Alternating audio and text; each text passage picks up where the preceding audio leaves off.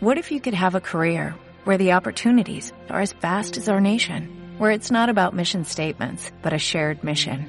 At U.S. Customs and Border Protection, we go beyond to protect more than borders, from ship to shore, air to ground, cities to local communities. CBP agents and officers are keeping people safe. Join U.S. Customs and Border Protection and go beyond for something far greater than yourself. Learn more at cbp.gov/careers. Mi novela favorita llega gracias a Pontificia Universidad Católica del Perú. Mi novela favorita. Una versión sonora de la esencia de las obras literarias patrimonio de la humanidad, seleccionadas y presentadas por Mario Vargas Llosa. Les habla Mario Vargas Llosa. Quiero compartir con ustedes una de mis novelas favoritas. Otra vuelta de tuerca de Henry James. Henry James, que nació en Nueva York en 1843, perteneció a una familia próspera y fascinada por el misticismo y la filosofía que se codeaba con los grandes escritores de su tiempo. Él mismo se interesó en ciertos momentos de su vida en la teosofía y el espiritismo. Desde muy joven, Henry James destacó como crítico y narrador, aunque sus cuentos y novelas, por la sutileza de sus análisis psicológicos y la complejidad de sus historias, nunca llegaron al gran público. Pero tanto en Estados Unidos como en Inglaterra, donde Henry James pasó la mayor parte de su vida, los lectores cultos reconocieron en él a uno de los maestros de la literatura de su tiempo. Otra vuelta de tuerca apareció en 1897 y es reconocido de manera unánime, acaso como el más logrado de los relatos maestros que escribió. Es una novela corta de una ambigüedad extrema, a tal punto que es difícil decidir si las ocurrencias singulares que en esta historia tienen lugar son hechos fantásticos o enrevesadas fantasías de la persona que las narra. Como en casi todas las obras de James, el narrador es siempre un prisma sutil que a la vez que cuenta unos hechos, los analiza e interpreta de tal manera que es difícil saber cuándo es objetivo en su relato y cuándo lo altera y trastorna con su interpretación. En otra vuelta de tuerca aparece una institutriz y los niños que cría, Miles y Flora, en una casa de campo inglesa apartada, antigua y misteriosa. La institutriz descubre que la mansión está habitada por fantasmas y que estos personajes del más allá trabajaron antiguamente en la residencia y alientan sentimientos hostiles contra los niños. La institutriz se impone la obligación de defender a las dos criaturas contra esas amenazas del trasmundo pero pese a sus esfuerzos no lo consigue y Miles, el niño, tiene un final que parece ser obra del fantasma. Sin embargo, como ocurre a menudo en las historias de Henry James, nada es seguro y definitivo en lo que cuenta.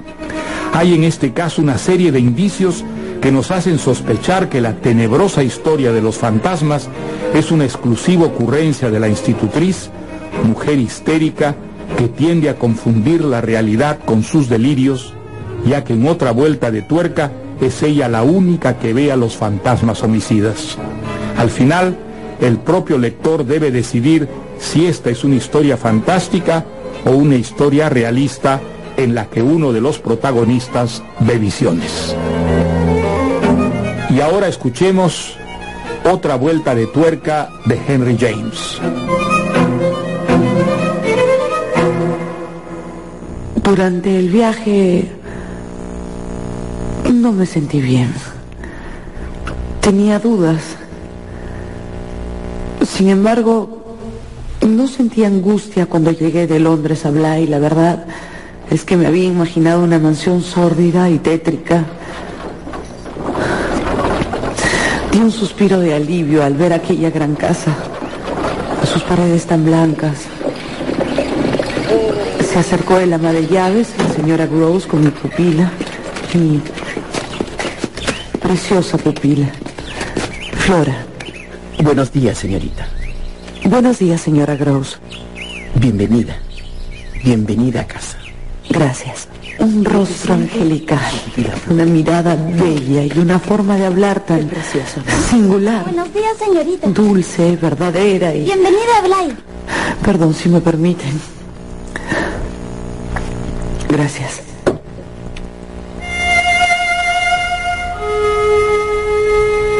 El amo me había ordenado que cualquier problema que surgiera en Bly lo solucionase yo sola, que no le avisara nada de nada. No debía ni siquiera darle noticias de sus sobrinos, hijos adoptivos en realidad, menos aún pedirle solución para los problemas que pudieran suscitarse. Eso, la verdad, no me gustaba nada, pero tenía que aceptarlo. Esta es su habitación, señorita. Gracias. Casi no dormí esa noche. Me había encantado el trato de la señora Gross y de Flora y me había gustado mi habitación. Era casi lujosa y me sorprendió encontrarme feliz tan pronto. A la mañana siguiente me desperté con el bello espectáculo de un amanecer en Bly. ¿Le sirvo el café, señorita? Educar a la pequeña Flora sería fácil, sería un deleite. Era la criatura más divina del planeta. Su camita estaría en mi cuarto y ella dormiría conmigo. Perfecto. No me gusta dormir sola. Eso haría más fácil aún enseñarle a vestirse, a asearse, en fin, maneras domésticas. Flora era tan dócil, tan dulce. Debo agradecerle haber aceptado, señorita. Los niños necesitaban una institutriz. Tuve dudas al principio, pero ahora me alegra mucho estar aquí, señora Gross. Me alegra mucho a mí también, señorita. Fui estableciendo una, una bonita amistad con la señora Gross, el ama de llaves. Desde el primer momento me había parecido simpática y además necesitaría quizás su ayuda porque no dejaban de preocuparme esas extrañas órdenes del Señor, ese desentenderse de todo. ¿Quién podía sentirse cómoda con esas instrucciones? Y el hermanito es tan encantador como Flora. Cuando lo conozca, usted ¿Se le parece? Si la niña le gusta, el señorito le cautivará totalmente. Llega el viernes. Este viernes. Así es. Pero si todavía no termina el año escolar. ¿Está enfermo acaso? No, no, no es eso. No se preocupe. Solamente vuelve a casa. Eso es todo. Señorita, ¿quiere que le muestre la casa? Como si fuera un paseo. Mm, por supuesto. Encantada. Bien, sígame, señorita. Yo me sentía totalmente hipnotizada por esa voz tan Esta dulce. casa es como un castillo. Sentí, siento hasta ahora inmenso cariño por Flora. Vamos a subir a la torre vieja. A ver, su cabello rubio, Se llama su vestidito azul, su dedito meñique Por señalándomelo aquí, todo. por aquí. Subamos. Días después llegó una nota del amo, unas cuantas líneas que acompañaban una carta cerrada. Era una carta para él, pero estaba cerrada. Abra usted esta carta del colegio de Miles y léala. Le ruego no me cuente nada acerca del asunto, cualquiera que éste sea. Abrí la carta y lo que encontré fue... Señora Gross, señora Gross, venga por favor. Señora Gross, Sí, sí, aquí estoy. Aquí estoy. el señor me ha mandado una carta del director del colegio de Miles para que yo la abra y la lea. Lo han expulsado del colegio. ¿Cómo dice? La carta del director dice que Miles es un niño indeseable. Eso dice. Indeseable. No hizo nada por él su institutriz anterior. Usted me ha dicho que es encantador. Me ha asegurado que él es... No sé qué puede haber pasado. ¿Quién era su anterior institutriz? ¿Quién? ¿Una mujer? Casi tan joven y bella como usted, señorita. Se llamaba Jessie. ¿Y por qué se fue? Un día cualquiera se fue de la casa con un pretexto y nunca volvió. Pero ella... Bueno, ella... ¿Qué pasó? Dígamelo, por favor. Ella murió a los pocos días de irse de aquí. ¿Qué? Es mm, muy curioso, pero así fue. Pasó fue que ella... No. No me cuente cómo murió. Estamos en el tema del pequeño. Esta señorita no educaba al niño, pues por lo que dice en esta carta, este pequeño es perverso. ¿Qué cosa? No, no, no. Eso es una barbaridad. Pero la carta dice Eh, que... No, no. Disculpe, disculpe. Seguiremos hablando del tema durante la cena, señorita. Ahora mm, tengo mucho que hacer. Con permiso. La señora Gross nunca retomó el tema.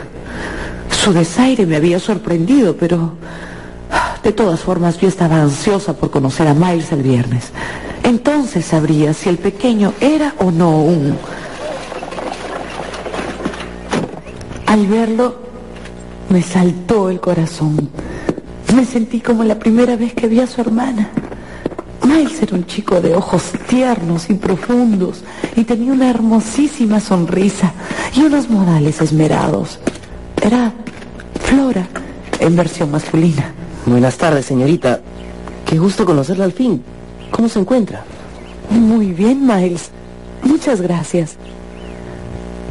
Dios mío, el hombre que escribió esta carta debe estar loco. Este niño es un ángel. Él y su hermana son dulces, amables y bellos como ningún otro niño que yo haya visto jamás. ¿Se siente usted a gusto aquí?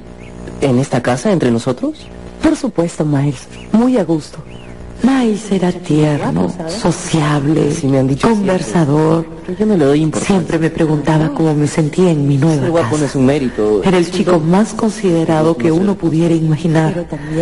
Me resultaba imposible creer que ese niño hubiera sido expulsado de cualquier colegio. No siempre. Por eso no le pregunté nada sobre su expulsión y dejé de pensar en el en tema. los que cometemos errores, Di ¿no? por hecho que la carta del director era una mentira. pero ¿qué errores puedes haber Yo cometido? estaba cautivada por el encanto del muchacho, pero...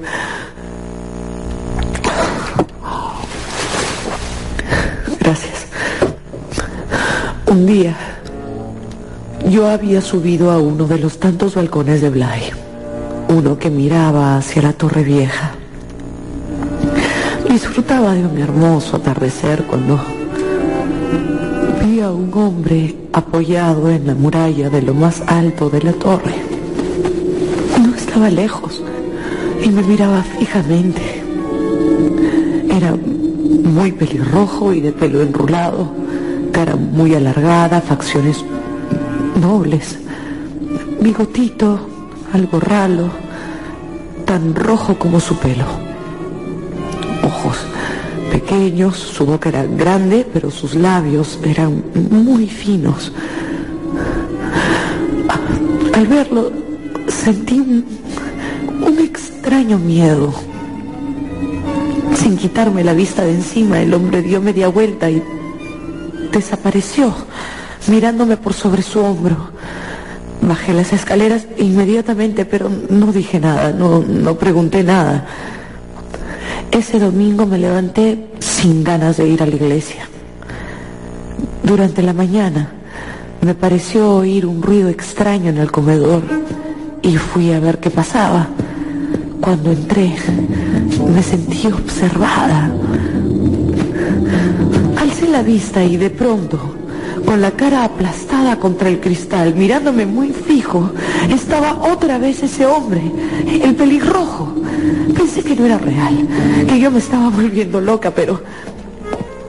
Señora Gross, señora Gross, por favor, ¿dónde está? Señora Gross.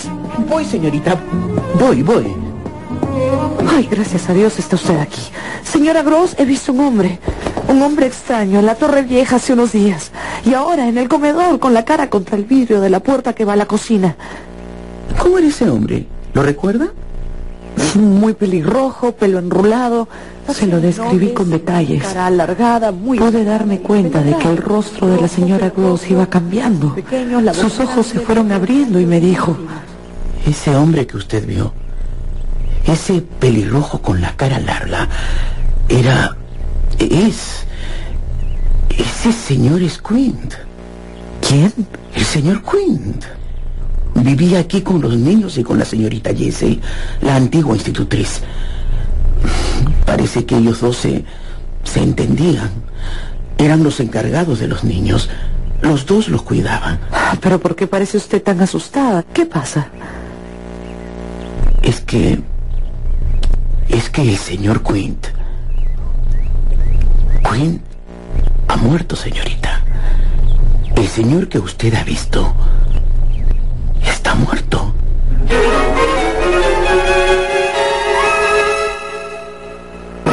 Estamos escuchando la sutil historia de otra vuelta de tuerca de Henry James.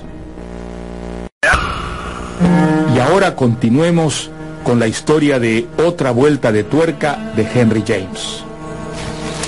Me está diciendo que ese Quint que yo he visto está muerto. Sí, señorita. Muerto. ¿Desde... ¿Desde cuándo? Hace ya varios años. Y Miss Jesse, la anterior institutriz, también murió. En ese momento me invadió una especie de revelación, algo que, algo que honestamente no puedo explicar. Han venido por Miles. ¿Cómo? Han vuelto por Miles y Flora. No, no se da cuenta, señora Gross. Han vuelto por Miles y Flora. Debemos protegerlos. ¿De qué? ¿De quién? De Quint, por supuesto. De Quint y de Miss Jessel. Ellos han venido por Miles. Han venido por los niños. Han venido por señorita, señorita, tranquilícese. Eso no es posible. No es cristiano creer eso. Pero es así, señora. Es así. Durante esos días, mis charlas con la señora Grow sobre este tema serían más Quint y ella estuvieron largas y detalladas. Me empezó a contar cosas que habían pasado antes de que yo llegara.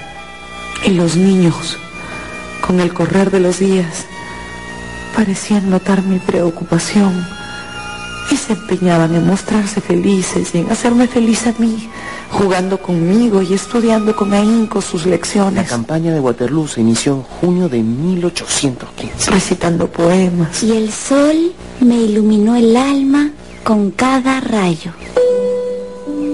tocando el piano y contando cuentos. Hace ya tiempo, en un país muy lejano, Y todo llegó a parecer normal. Al menos hasta el día en que salí a caminar con Flora a orillas del lago. Era un día muy lindo. Flora quiso salir a pasear en la barca que siempre estaba amarrada junto al muellecito, pero luego se desanimó y nos acomodábamos en la playa.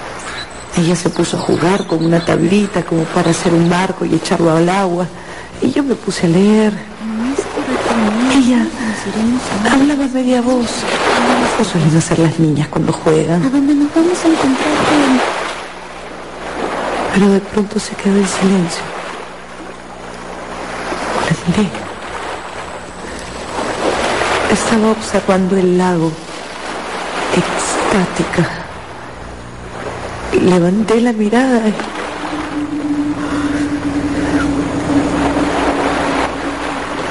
Al otro lado del lago había una mujer.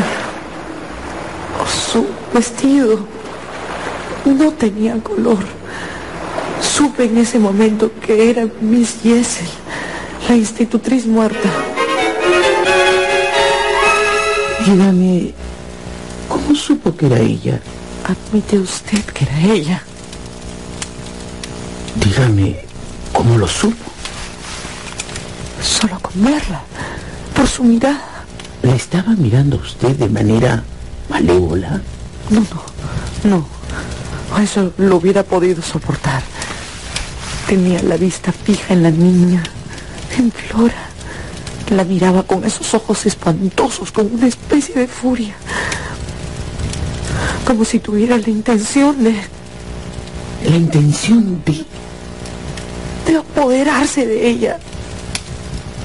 Los ojos de la señora Gross se desorbitaron. se estremeció y caminó hacia la ventana. Y lo peor, lo peor es que Flora lo sabe. ¿Lo sabe? Flora sabe que mi Jessie quiere llevársela, apoderársela. No sé, no sé. Se hizo un silencio. Y de pronto la señora Gross me preguntó. ¿Era bellísima? Ah, lo era. Sí, maravillosa, pero infame. Infame. Mi Giselle era una mujer infame y bella. Sí. La señora Gross me tomó las manos como para fortalecerme. Ambos eran infames. Pero todo pasa, todo se olvida. Yo tuve que encontrar refugio en los libros y en los niños, pero una madrugada estaba leyendo en mi alcoba mientras Flora dormía tranquilamente en su pequeña cama y al, al pasar una página quedé con la vista fija sobre la puerta. Es una fuerza, algo, una intuición, no sé qué me hizo levantarme y salir de mi alcoba. Estaba amaneciendo. Bajé las escaleras con cuidado y, y de pronto, allí, frente a mí, parado sobre el último peldaño, me miraba con esos ojos tan extrañamente repulsivos. No tuve coraje para hacer nada. Me quedé largo rato allí, parada en, la escalera. Nos miramos minutos, segundos, una hora. No, no, lo sé. Y de repente, luego de ese lapso interminable, Quint giró sobre sí mismo como para irse, sin dejar de mirarme, mirándome por sobre el hombro hasta que se esfumó, se esfumó en el primer peldaño de la escalera. Yo no estaba. Perdón. Perdón. Tengo que...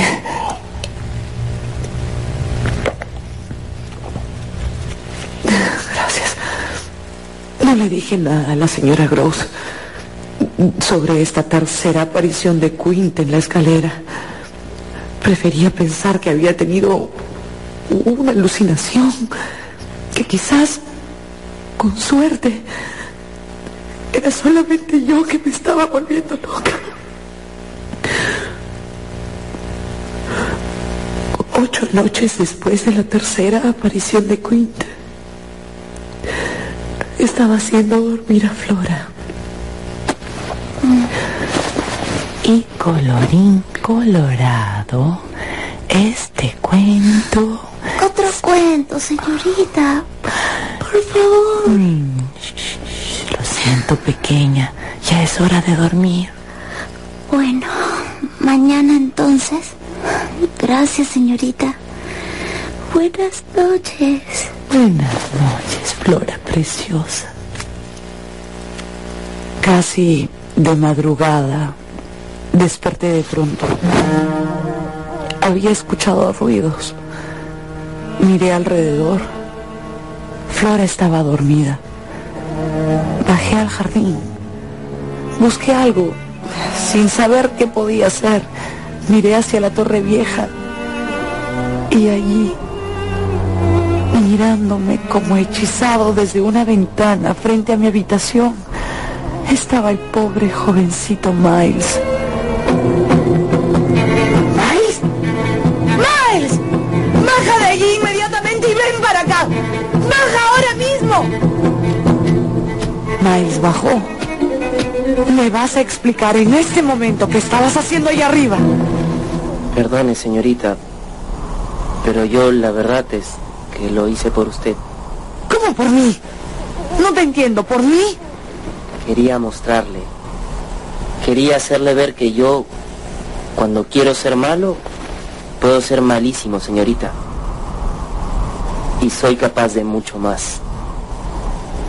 De mucho más.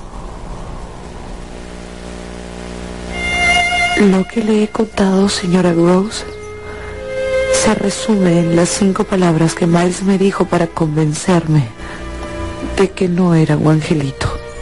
Dios mío. Soy capaz de mucho más. ¿Qué estaría insinuando el niño?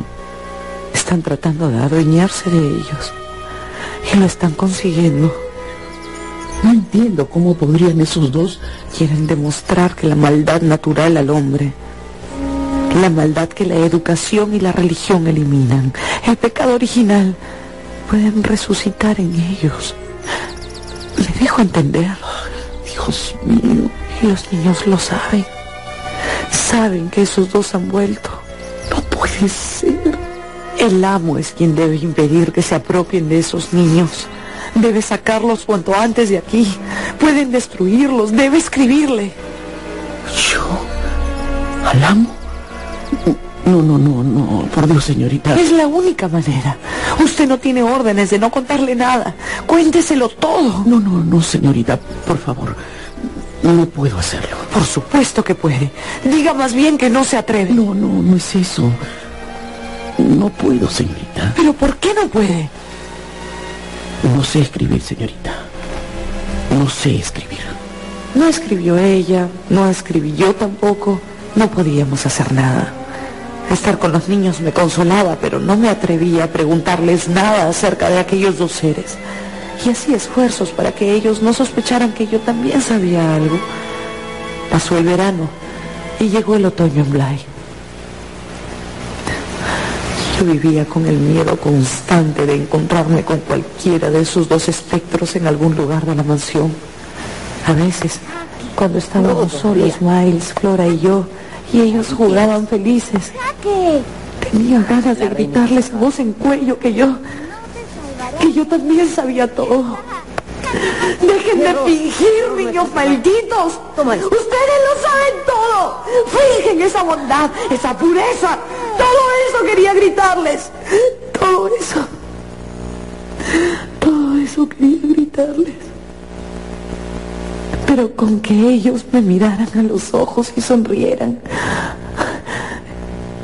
Yo, yo volví a creer en su bondad. Pero uno de esos días de otoño, y sin motivo alguno, los niños empezaron a preguntar por su tío. ¿Le escribirá mi tío? ¿Podemos verlo, señorita? Lo extrañamos.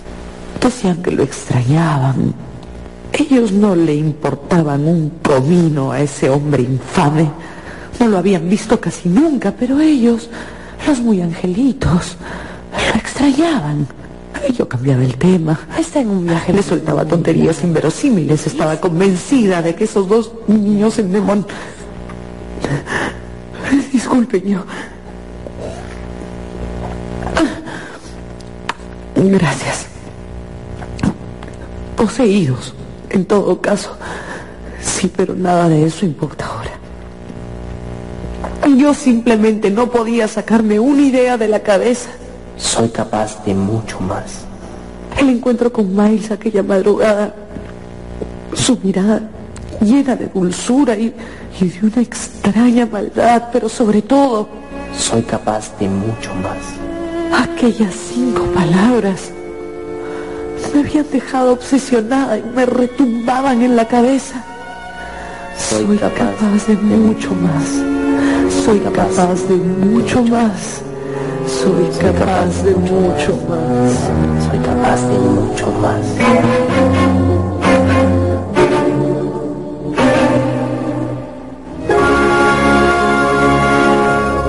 Estamos escuchando otra vuelta de tuerca de Henry James.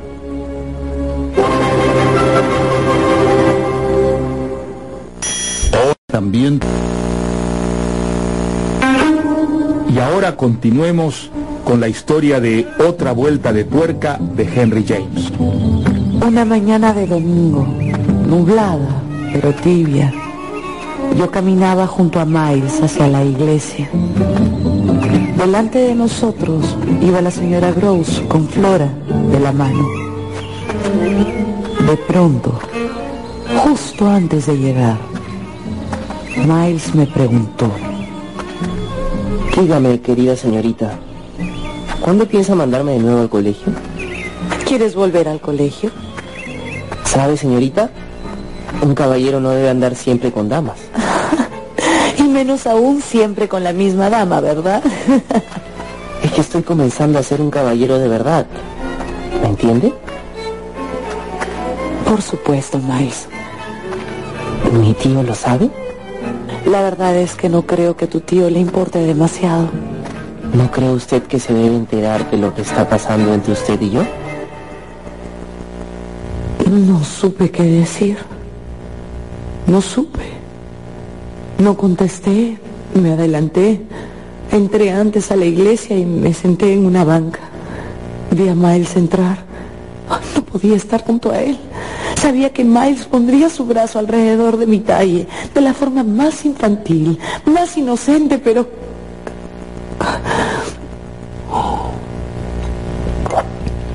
Regresé a Bly y subí a mi habitación casi corriendo. La encontré bañada por la luz del mediodía y entonces vi... Es una criada, es una criada, es una criada. Apoyando sobre el escritorio con la mano. Era Miss Jessel.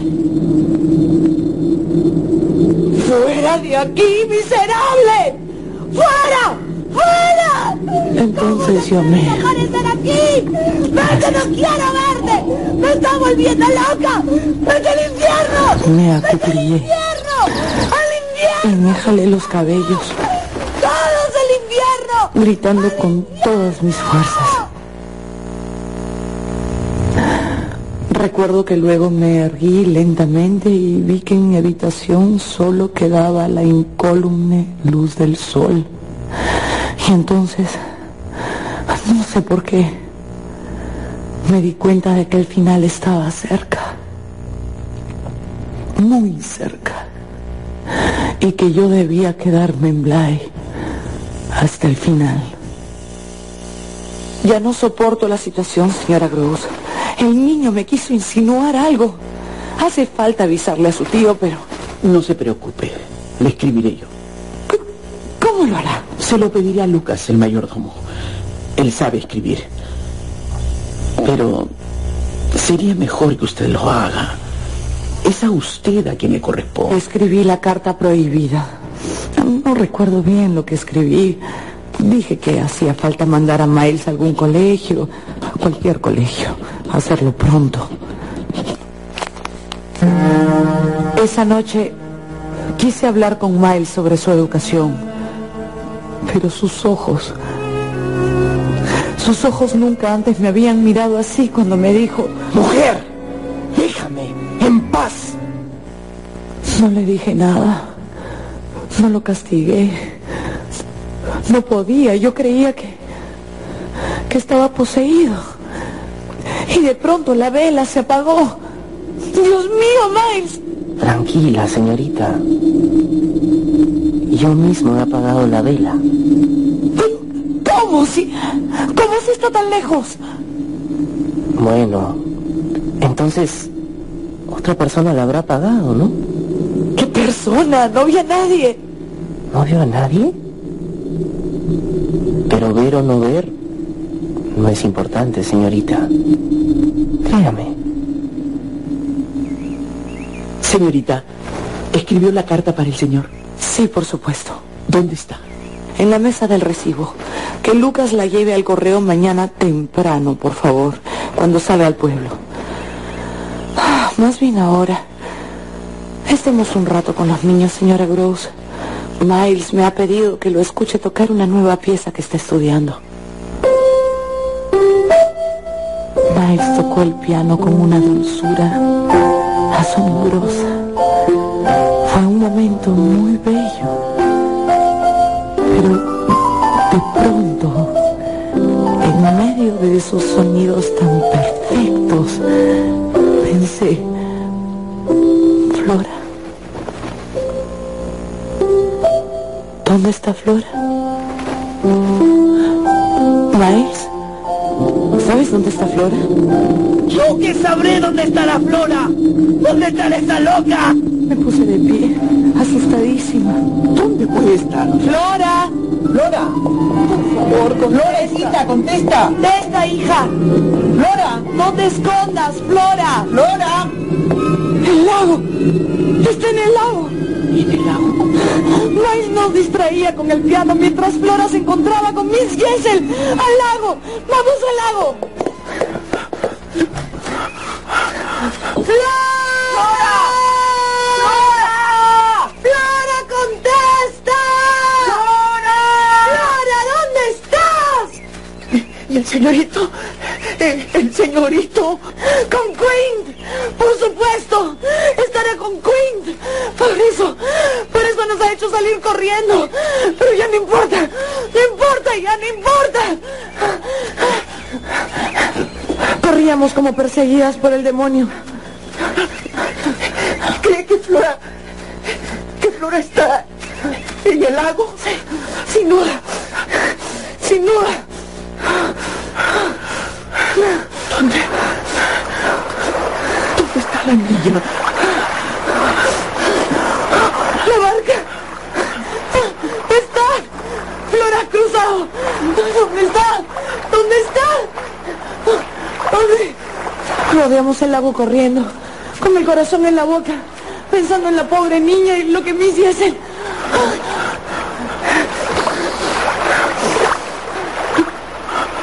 Hola, señorita. Hola, señora Gross. ¿qué haces aquí? ¿Dónde está Miles? Te lo diré, pero antes respóndeme, niña. Niñita linda, ¿dónde está Miss Jessen? ¿Dónde? Tú lo sabes. ¿Dónde está Miss Jessel? No me mires con esos ojos. ¿Has visto? Sabes que ha vuelto. Dime dónde está. Había tocado fondo. Había mencionado lo innombrable. Pero la niña solo me miraba con sus bellos ojos abiertos. Noté que estaban a punto de estallar en llanto, pero ella miró de pronto hacia la orilla opuesta. Mire, yo también, y ahí estaba. Ahí estaba Miss Jessel mirándonos desde la otra orilla. ¡Allí está! ¡Señora Gross! ¡La ve! ¡Allí! ¡Para ver la otra orilla! ¡A la vez, Clara! No. ¡Dime que la ves! No, señorita, no grite. No, ¿por qué grita? Yo no tengo la... La señora Gross me miró como quien mira una loca. Corrió hacia Flora y la abrazó. Yo, no, por favor, yo no la recuerdo. Ya no la recuerdo. Ella se murió. y-. Yo no la veo. Todo no ha sido una broma, Flora preciosa. Una broma de la señorita. Flora se fue calmando. Me miró con unos ojos fríos y siniestros. Es una mentirosa, señorita. ¿Qué? Yo no he visto nada. Y usted tampoco. Usted ahí, ¿cómo me, cómo me vas a decir que no lo has visto? Señora Gross, lléveme lejos de esta señorita loca, por favor. En este momento. Vamos. Me derrumbé. Cuando vi a la señora Gross y a la niña alejarse, me sentí caer. Quizás para poder morder la tierra y llorar con todas mis fuerzas por todo lo que estaba pasando y por todo lo que iba a tener que pasar, porque nada había terminado aún. Nada. Lo sabía. Debo haberme quedado dormida o desmayada porque al despertar ya era de noche. Cuando volví a la casa, la camita de Flora había sido retirada de mi habitación. Señora Gross. Señora Gross. ¿Por qué ha movido la... Señora Gross. ¿Qué está pasando? Al llegar al recibo, la carta ya no estaba sobre la mesa. Lucas no podía haberla llevado aún. Seguro había sido ese niño. Flora se había escapado al lago para que Mais robara la carta. Eran cómplices. Miles debe haber robado cartas en la escuela. Por eso lo expulsaron. Dios mío, ¿qué está pasando? ¿Qué cosa tan terrible está pasando? Durante esa noche de insomnio. Señorita. Señorita. Sí, señora, ¿qué pasa? Flora está enferma, señorita. Tiene fiebre. Y dice que... Dice que Miss Jessel se le aparece en sueños. No, señorita. Dice que... Que... Que usted se le aparece en sueños. Eso es culpa de Jessel. De ese espectro. Puede ser. Pero yo... Creo que debo llevármela, señorita. ¿A dónde? A Londres. A que la vea un médico. Pero... No sé qué será de Miles. No se angustie, señora Gross. No se angustie. Sálvese usted. Y salve a la niña. Puede hacerlo. Yo no. Yo debo quedarme hasta el final. Con Miles. Esa madrugada, la señora Gross se marchó a Londres con Flora. Me quedé sola con el niño. Y entonces... ¿Dónde está Flora? El clima de Bly le ha hecho mal y la señora Gross se la ha llevado a Londres. ¿Por qué no la llevó antes si el clima le hacía mal? Antes no estaba enferma. Entiendo.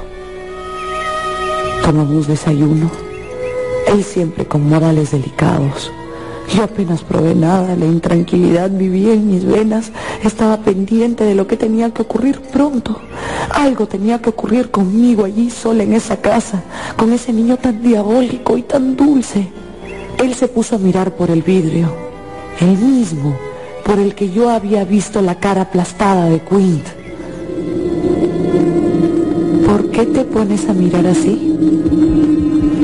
Mi corazón latía como el de un loco. Yo estaba loca.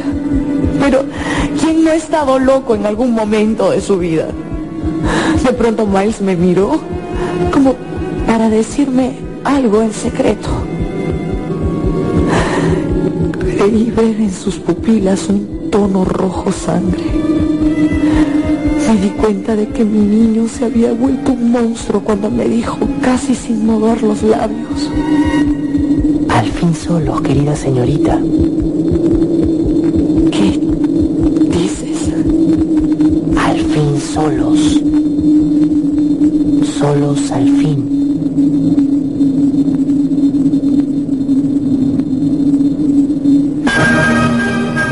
Nos acercamos al increíble desenlace de otra vuelta de tuerca de Henry James.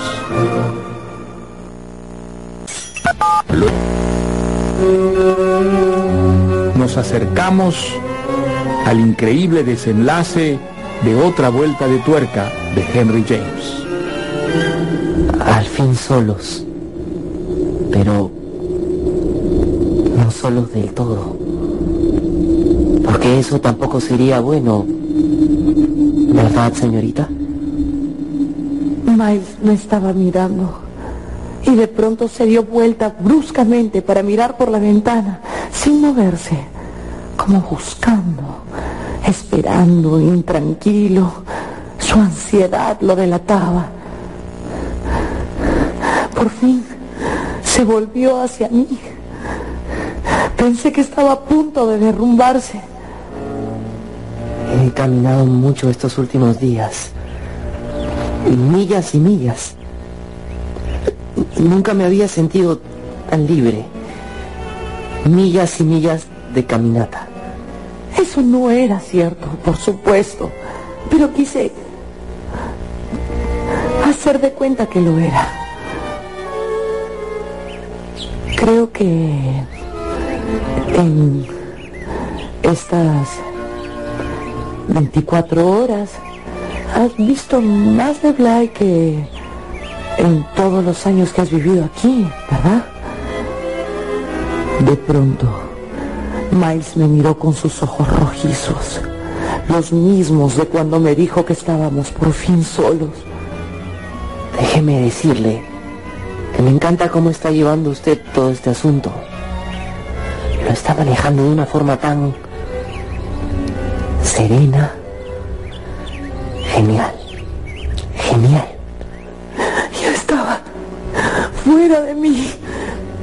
Espero que esta circunstancia no la perturbe demasiado. Pero es que yo... Estoy contigo. Me encanta estar contigo. Me gusta tu compañía. Y quiero hacerte el bien. ¿Por qué me habría quedado aquí si no? Porque estaría aquí contigo sabiendo que tus... Tus amigos no me... Usted se ha quedado aquí sola por mí. Porque soy tu amiga me importas mucho. Noté que la frente de Miles sudaba. Parecía estar sumamente angustiado, haciendo un esfuerzo muy grande por mantener el rostro impávido. ¿En qué estás pensando? ¿Tienes miedo de algo? Así que usted se ha quedado por mí. Sí, Miles. Sí. Me he quedado solo porque te quiero. ¿Debo contárselo aquí y ahora? ¿Todo lo que sé de ellos? Me parece lo más razonable. Bien, se lo contaré. Se lo contaré todo. Todo lo que usted quiera. Pero no ahora. ¿Por qué no ahora? No ahora. Por favor. Cumplirás tu promesa de contármelo todo.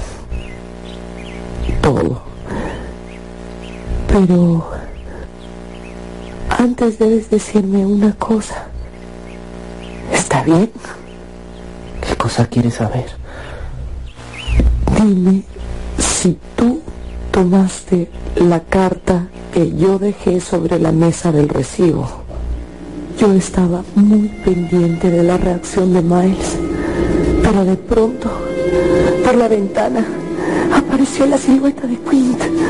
Tenía una actitud como de centinela de una cárcel. Comprendí entonces, con pavor, lo que debía hacer. Debía ocultarlo de los ojos del muchacho. Sí. Fui yo. Yo tomé la carta. ¿Para qué la querías? Para saber que le estaba contando usted a mi tío acerca de mí. ¿La abriste? Sí. No escribía nada de ti. Absolutamente nada. No había nada. Sí. ¿Qué hiciste con la carta? La... La quemé. La... ¿La quemaste? Sí, la quemé. No me mire usted así, la quemé. Dime otra cosa. ¿Eso hacías en el colegio? ¿Robabas cartas? ¿Qué? ¿Qué dice? Mientras yo conversaba con Miles, conseguía mirándonos a través del vidrio. En el colegio, ¿robabas cartas o era...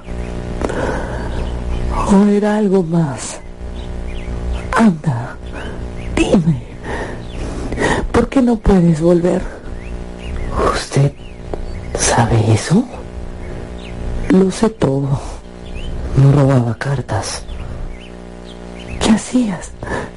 Contaba cosas. ¿Contabas cosas?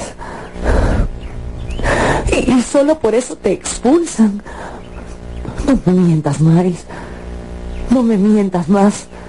A ellos les pareció razón suficiente. ¿Y a quiénes les contabas estas cosas? Solo a mis mejores amigos Ellos le contaban mis cosas a sus mejores amigos. Y todo terminó por llegar a oídos de... Los profesores. ¿Qué cosas contabas? Eran a veces cosas tremendas. ¿Qué les contabas? ¿Qué les contabas? Dime lo que les contaba. Mientras yo decía eso, ¿qué les contaba? El pobre chico se fue alejando de mí, como asustado. Dímelo. Y entonces vi, pegada al cristal de la ventana, la cara de Miss Jessel. Su bellísimo rostro estaba ahora pegado al vidrio. Di un salto abalanzándome sobre Miles para protegerlo, retenerlo, pero no estaba a salvo. Yo tenía a Miles entre mis brazos y él no había visto nada, pero no estaba. ¡Basta! ¡Basta ya! ¡Basta! ¡Basta! ¿Es ella? Ella. ¿Está ahí? ¿Ella quién? ¿Quién es ella? Dilo. Ella, Miss Jessel. Ella. Sí, es ella, sí. Pero no es solo ella. Quint había vuelto. Ese espectro horrible también estaba allí, al lado de Jessel, su amada, y también nos observaba. Es él. ¿De quién estás hablando? De Quint, mujer maldita. Suéltame. Suéltame, te digo. ¿Dónde está Quint? Déjame verlo. Todavía ¿Dónde sigo está escuchando su voz, ¿Dónde está Quint? pronunciando ¿Dónde está fin Quint? el nombre maldito de Dime, Quint. ¿dónde está Quint? Cállate. Ya no importa. Nada importa, mi amor. Allí está. Míralo. Míralo. Allí está Quint. Pero yo te tengo a ti. Yo te tengo a ti. Conmigo aquí para siempre. Entonces el niño se desprendió y giró hacia la ventana. No vio nada. No lo veo. No No está. veía nada. está? No veía lo que yo había visto. Y entonces, ese pobre niño soltó un grito que, que me sonó como, como el del alma de una criatura que está siendo arrojada a un abismo. El abrazo con el que pude recogerlo seguramente quiso impedir su caída. Pero Lo había abrazado. Sí, y lo estaba abrazando, estrechándolo con tanta fuerza que sentí su corazón latiendo junto al mío. Luego de un momento así, comencé a darme cuenta de que, que era lo que yo, lo que yo en realidad, lo que yo en realidad estaba abrazando. Por la ventana, ya no veía a nadie. Estábamos los dos solos. Por fin. En ese día tranquilo.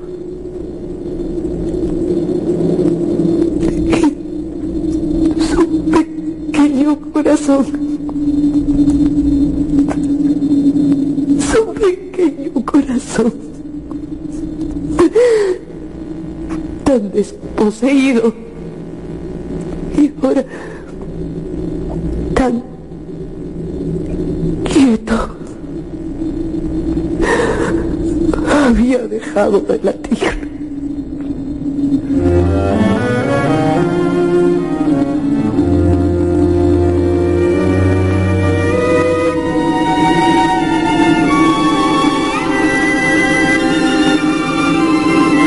Hemos escuchado otra vuelta de tuerca, una de mis novelas favoritas. Estuvo con ustedes Mario Vargas Llosa. Mi novela favorita, la esencia de las más grandes obras literarias de la humanidad, seleccionadas y presentadas por Mario Vargas Llosa. Con Karen Spano. Aide Cáceres y Daniel Neumann. Adaptación de Alonso Alegría con Fernando Araujo. Dirección general, Alonso Alegría. Es una producción del grupo RPP del Perú.